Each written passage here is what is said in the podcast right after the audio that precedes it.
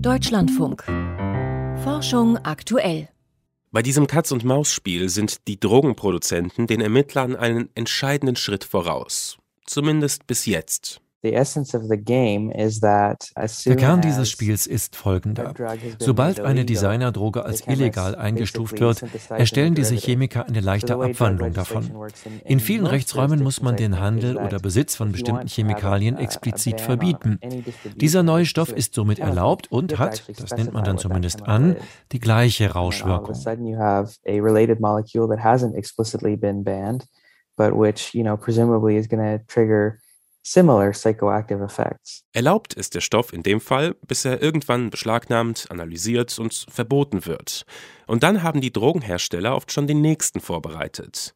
Dieses Katz-und-Maus-Spiel, das Michael Skinner von der kanadischen University of British Columbia beschreibt, hat Konsequenzen.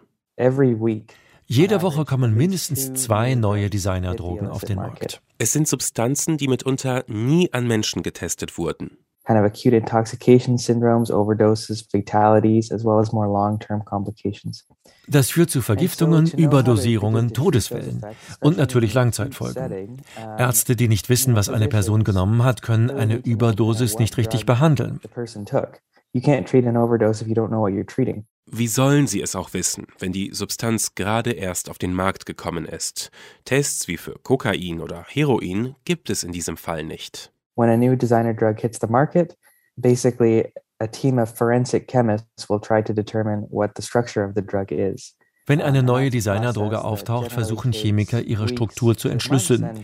Das kann mitunter Monate dauern, wenn es überhaupt klappt. Wir wollen das beschleunigen. Es soll innerhalb von Stunden möglich sein. Und hier kommt das KI-System ins Spiel. And, uh, and that's where this kind of AI system came in. Die Forscher bekamen Zugang zu einer streng geheimen Datenbank. Behörden aus der ganzen Welt speichern darin die chemische Struktur bekannter Designerdrogen. 1700 Einträge hat sie bereits. Mit diesen Daten brachten sie einem System zum maschinellen Lernen bei, vorherzusagen, welche Designerdrogen wahrscheinlich als nächstes auf dem Markt landen werden. Es erstellte eine Liste mit neun Millionen potenziellen Kandidaten. Tatsächlich stellten wir fest, die Substanz, die unser System am wahrscheinlichsten fand, war ein Cannabinoid, das während der Auswertung gerade auf den Markt gekommen war. Seit dem Zeitpunkt, als sie das System entwickelt haben, wurden gut 190 neue Designerdrogen auf dem Markt erkannt. Fast alle davon, 90 Prozent, standen auf der Liste der potenziellen Kandidaten, die das System ausgespuckt hatte. Die Vorhersage gibt den Ermittlern und Behörden einen Vorsprung im Katz-und-Maus-Spiel. Das System kann aber noch mehr. Untersucht man eine unbekannte Designerdroge mit Massenspektrometrie, einer einfachen und schnellen Methode, und füttert das System mit den Ergebnissen, dann spuckt es eine recht gute Vorhersage darüber aus, wie die Substanz chemisch aufgebaut ist. Das kann Ermittlungen beschleunigen.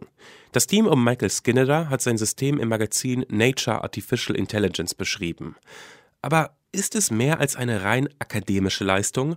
Nutzen Drogenfahnder es tatsächlich? You know, I, don't know if it's actually being used or, or naja, also ich weiß nicht, ob es tatsächlich verwendet wird. Oder besser, ich weiß es, aber ich kann darüber öffentlich nichts sagen. Denn solche Ermittlungen sind eben geheim. Nur so viel will der 27-jährige Bioinformatiker verraten. Wir versuchen damit eine Serie von Überdosierungen zu lösen, die wahrscheinlich auf eine unbekannte Designerdroge zurückgehen. Aber für welche Behörde wir das machen und wo, das kann ich wirklich nicht verraten. Der Wissenschaftler spricht lieber über seine akademische Arbeit. Als nächstes steht bei ihm nämlich an, das System mit Dopingmitteln aus dem Spitzensport zu trainieren, um auch hier Betrügern einen Schritt voraus zu sein.